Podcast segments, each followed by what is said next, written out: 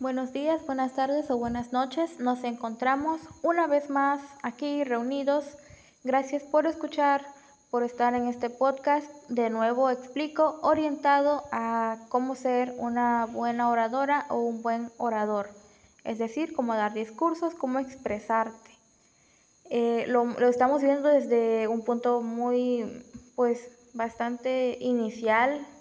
Si todavía no tienes casi nada de experiencia, en, esto de la oratoria, te, intentaré acompañar desde el principio, desde tus primeros bosquejos mentales.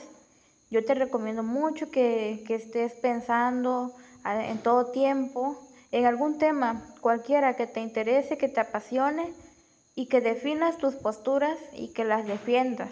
No es necesario todavía que hables con otras personas Primero tienes que fortalecer la manera en que hablas y para ello tienes que mejorar o ser más hábil en la manera en que piensas. Eh, me di cuenta que el capítulo anterior les adelanté accidentalmente el tema del cual hablaríamos hoy. Hoy vamos a hablar sobre el feminismo. Quiero platicar contigo sobre el feminismo, ¿ok? La opinión el tema es muy controversial y la opinión no es personal o no quiero que así, así sea visto para evitar problemas porque el podcast no está orientado a eso, no está para decir que es correcto y que no, simplemente es para reflexionar, analizar y, y si tú tienes tus y si tú difieres en algún punto con lo que yo vaya a decir o haya dicho anteriormente, pues aún mejor, me parece aún mejor porque tendrás pues más ganas de defenderte, ¿ok? Vamos a hablar del feminismo, también he, me he informado lo básico, lo que he visto, lo que he escuchado anteriormente, más no es una, una investigación detallada porque vamos a intentar hacerlo de la manera más natural. No te voy a hablar sobre leyes, porque yo creo que tú cuando estés en tu casa, pues no vas a pensar en leyes, pues si no, no sabes de ellas. Estamos empezando, como, como repito, a simplemente pues iniciar un tema desde cero, a cómo afrontarlo, cómo, cómo puedes ir pensando en el tema. Bueno, el feminismo es bastante controversial porque hay las mujeres que son feministas, las mujeres que dicen ser feministas, los hombres que dicen ser aliados, los hombres que son aliados, los hombres que están en contra, las mujeres que están en contra. Cada quien tiene su propia postura. Incluso si yo pensaba que simplemente podría ser feminista o no serlo, ahora resulta que no, que hay bastantes maneras de de comportarte ante este tema. Y bueno, vamos a hablar, vamos a empezar por decir que feminismo no significa que tengas que ser un, una, una mujer agresiva. ¿Y por qué les digo esto? Porque realmente, y les digo en serio, esto sí es una anécdota real, eh, conozco personas que no están para nada, pero para nada informadas del tema y piensan que el feminismo es la versión femenina del machismo. Dicen, bueno, hasta el nombre se parece, ¿verdad? Dicen, bueno, pues si el machismo es cuando el hombre se cree superior, pues la mujer ahora se quiere creer superior. Aunque es curioso porque esta clase de desinformación, de hecho, lleva a que haya ciertas contradicciones a lo largo del, del discurso o de la manera en que uno sobrelleva el tema. Porque después siempre he escuchado que llegan al punto en que dicen, bueno, es que el machismo ya no existe o nunca existió.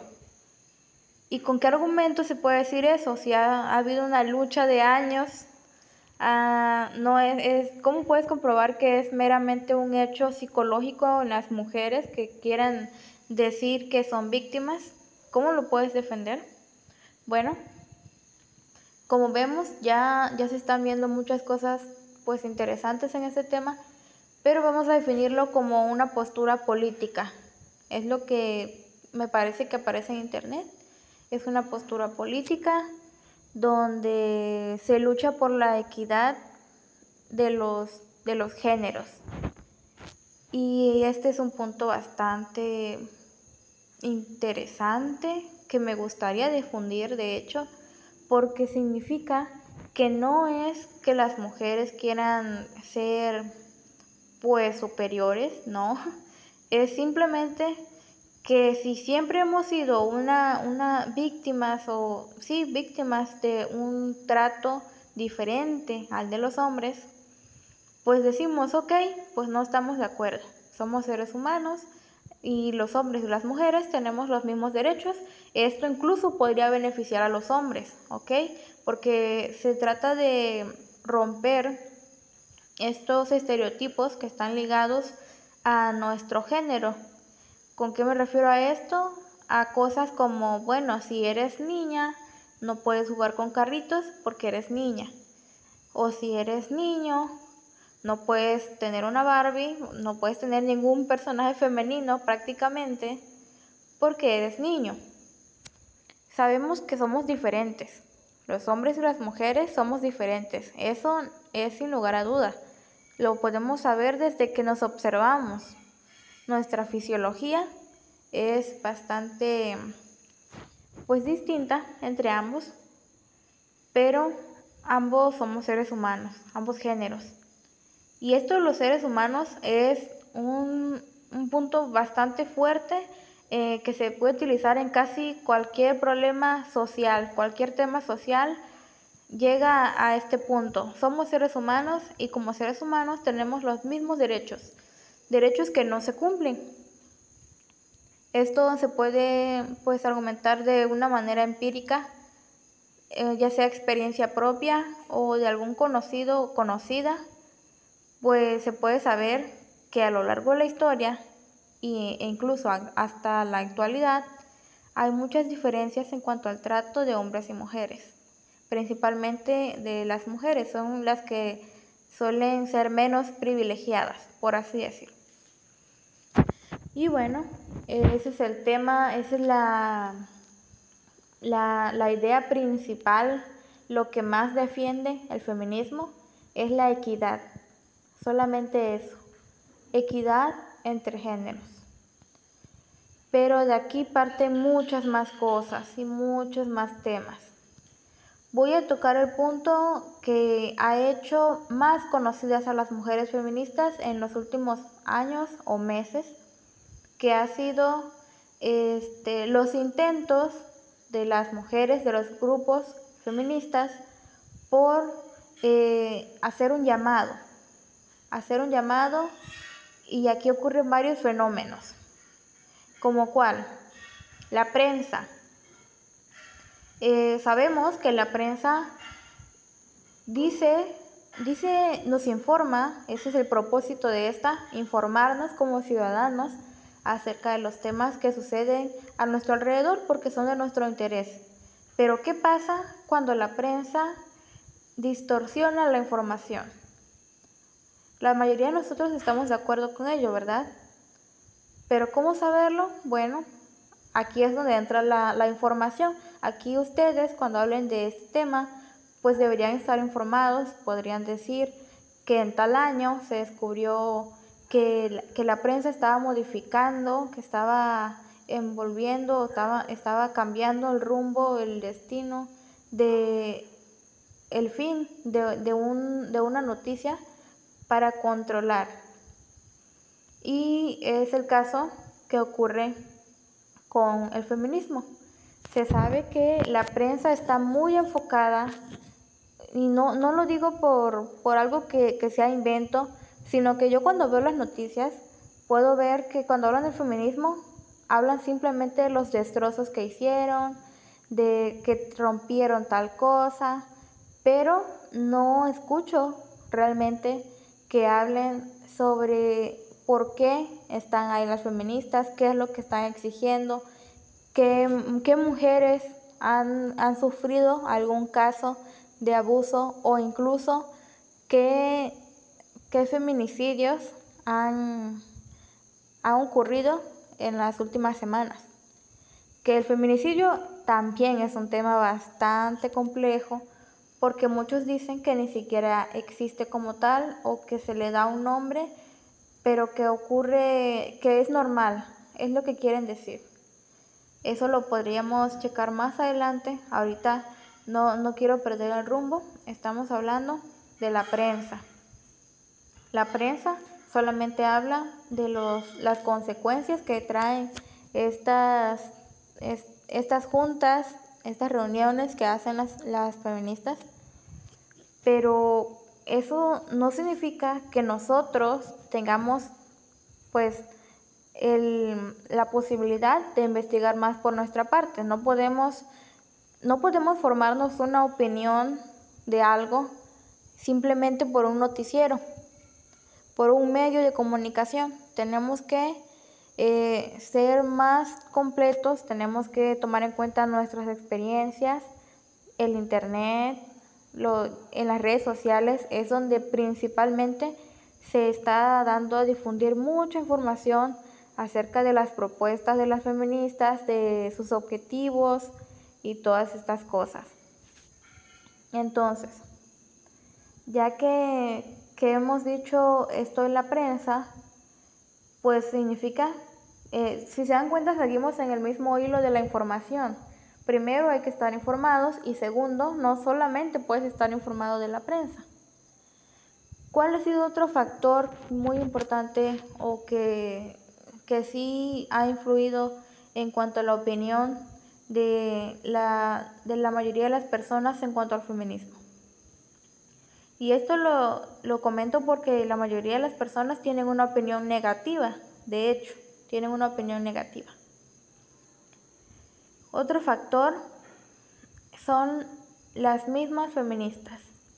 Es lo que dicen muchas personas. Dicen, las mismas feministas pues son bastante contradictorias porque se están de acuerdo con que hay que proteger a la mujer, pero, pero hicieron tal cosa que demostró que no es así. Bueno, esto podemos trasladarlo a otra situación. ¿Qué pasa, por ejemplo, en, en, las, en las situaciones religiosas? En, en una iglesia, todos, eh, creo que casi todos, eh, los, las personas que escuchan, conocen que en la iglesia pues hay ciertas reglas o más que reglas pues también tienen sus propios pensamientos. Por ejemplo, se piensa que la Biblia dice la manera correcta de vivir, etc. ¿Y qué pasa si tú conoces a, a una persona perteneciente a este grupo? Eh, y tú, y tú sabes que esa persona es mala, por así decir. Es mala en cuanto a lo que diría la Biblia, por ejemplo. Ahora, ¿eso significa que como tal la religión está mal? No. No podemos decir que la acción de una persona define el movimiento en el que dice estar. Entonces, si una feminista o una mujer que dice ser feminista eh, tuvo un ataque agresivo contra un hombre, no significa que el movimiento como tal esté mal, porque el movimiento no te dice eso. Las leyes o las, los principios no, de este movimiento no te mandan a golpear a los hombres. De hecho, no es una lucha de hombres contra mujeres, porque no todos los hombres son machistas, porque no todos los hombres son malos, porque de hecho hay mujeres que también tienen una, una opinión equivocada, una opinión equivocada, claro, en tomando en cuenta los principios de este movimiento. Entonces, de, de esta manera quiero decir que no es algo de hombres contra mujeres, es simplemente una postura política que sí está mucho más orientada a las mujeres que a los hombres, porque ustedes dirán, bueno, es que tú dices que es algo que busca la equidad, pero si es, busca la equidad, ¿por qué yo solamente he visto que se defiende a las mujeres? Bueno, porque es lo que, lo, más, lo que se considera más necesario. Con esto quiero decir que no se considera necesario proteger las necesidades de los hombres, al menos hasta ahora, y las mujeres sí porque supuestamente han sido las víctimas. Aquí pueden entrar muchas opiniones que pueden decir, es que a los hombres también los asesinan, a los hombres también les pasan ciertas situaciones, y yo digo, eso eh, es bastante comprensible, es algo lamentable.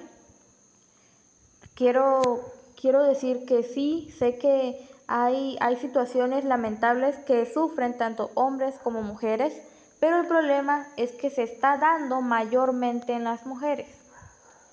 Y eso lo dicen las cifras, no lo dice cualquier cosa. Además de que estos, por ejemplo, los asesinatos, pues los cometen mayormente los hombres.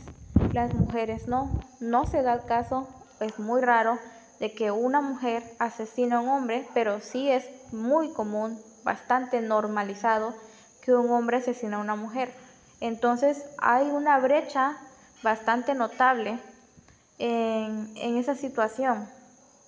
Eso es lo que yo diría para, para argumentar acerca del tema del feminicidio.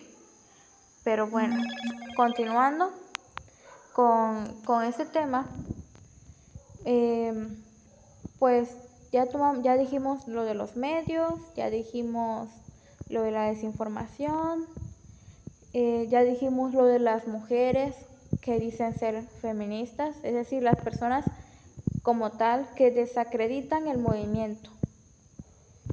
Ahora hay otro punto que vamos a tomar en cuenta. ¿Por qué lo estoy analizando así? ¿Por qué lo estoy como que viendo por separado?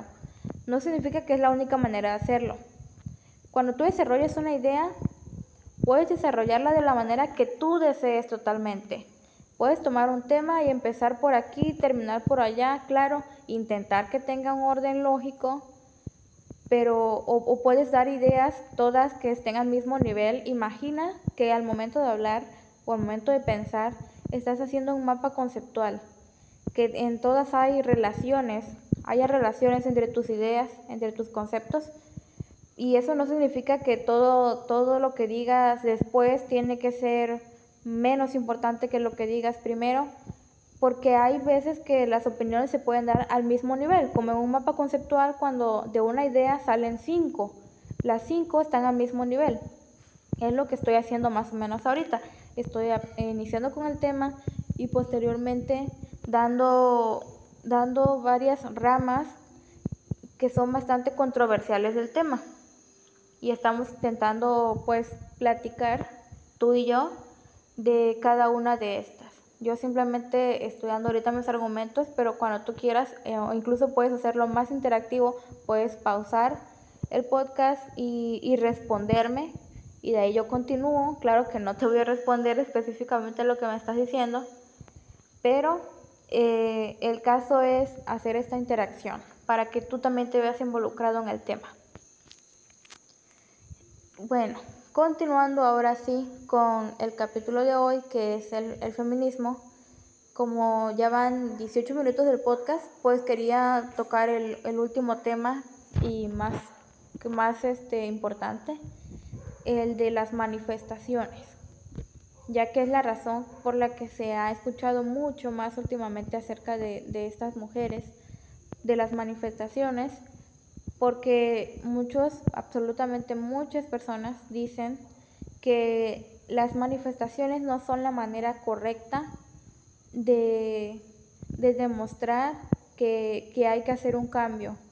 Es como lo mismo que les decía anteriormente, las injusticias no se defienden o no se solucionan con las injusticias, pero también las personas que son feministas, las mujeres feministas, tienen sus argumentos y dicen, ok, una no es vandalismo, tiene su nombre. Estas se las dejo a tarea.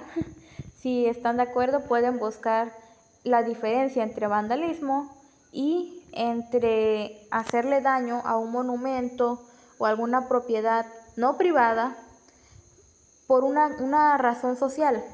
Tiene un, un nombre distinto y básicamente es una estrategia histórica que, dice que cuando un monumento pierde su valor, ya no tiene sentido que esté. Vamos a imaginarlo como, como si hubiesen venido los españoles eh, y nos colonizaran nuevamente a todos. Y, y nosotros teníamos que cantar todos los lunes pues sobre una canción sobre la independencia. ¿No les parecería bastante contradictorio hablar sobre la independencia y tener un monumento de México independiente cuando no se es independiente? Bueno, ese es el argumento que dicen las personas feministas. Yo no quiero eh, monumentos que digan o que sí, que demuestren que todo está bien cuando México está muy mal. Porque también sé que a nivel mundial México es de los peores países en cuanto a la cantidad de feminicidios que hay. No podemos normalizar, ¿verdad? Una cantidad que comparada con otros países es bastante elevada. Sí hay un problema. Sabemos que no es lo mismo que no es lo mismo vandalismo que, que hacerlo por una razón social, es lo que dicen las personas feministas. Y también dicen, bueno, ¿y por qué te enojas de que yo rompa esta pared, pero no te enojas porque porque ayer le pasó algo muy malo a mi amiga por causa de un hombre o por causa de una persona machista? Eso no te molesta, no te molestan los asesinatos, no te molestan los abusos, no te molesta nada de eso, pero sí el, el hecho de que yo rompa una, un, por ejemplo, una biblioteca en la que ni, a la que ni siquiera asistes. Entonces aquí llegamos a también, es la, la parte controversial de, de este punto. Recuerden que el tema principal sería el feminismo y estamos hablando sobre las manifestaciones. Tendríamos que estar informados para tomar nuestra, nuestra propia idea de ello. Tendrías que, pero ya vamos analizando, vamos analizando el tema de una manera mucho más profunda, vamos viendo. Y, y bueno, si se dan cuenta, tanto en el capítulo anterior como en este, he dejado los temas un poco, bueno, bastante abiertos a, a que cada quien tome su postura. Yo he dado cosas posturas o argumentos tanto del tanto de las personas que están en contra, tanto de las personas que están de acuerdo. Así que es tu decisión y es como una especie de ejercicio para que también puedas puedas expresarte como tú deseas. Y entonces mi recomendación como siempre es estar informados. En cuanto al tema del feminismo, yo realmente no ni siquiera he tocado un, un 0,1% de lo que de lo grande del tema. Sé que es bastante extenso, pero tampoco quiero ser algo cansada para esta para este podcast, ¿verdad? Solamente quiero dar una, una manera en que podrías pensar, en que podrías desarrollar pues pues tus ideas, ¿sale? Así que bueno, me despido. Les repito mi nombre, no, no, recuerdo si lo mencioné en esta ocasión. Me llamo Ana Paula Almeida Pérez, soy de Villahermosa, Tabasco, tengo 18 años y la idea es que nos podamos ayudar, que aprendamos acerca de cómo ser un buen orador. Buenas noches, buenos días o buenas tardes, en, de donde sea que estén. Les deseo mucho éxito y nos vemos en el siguiente capítulo.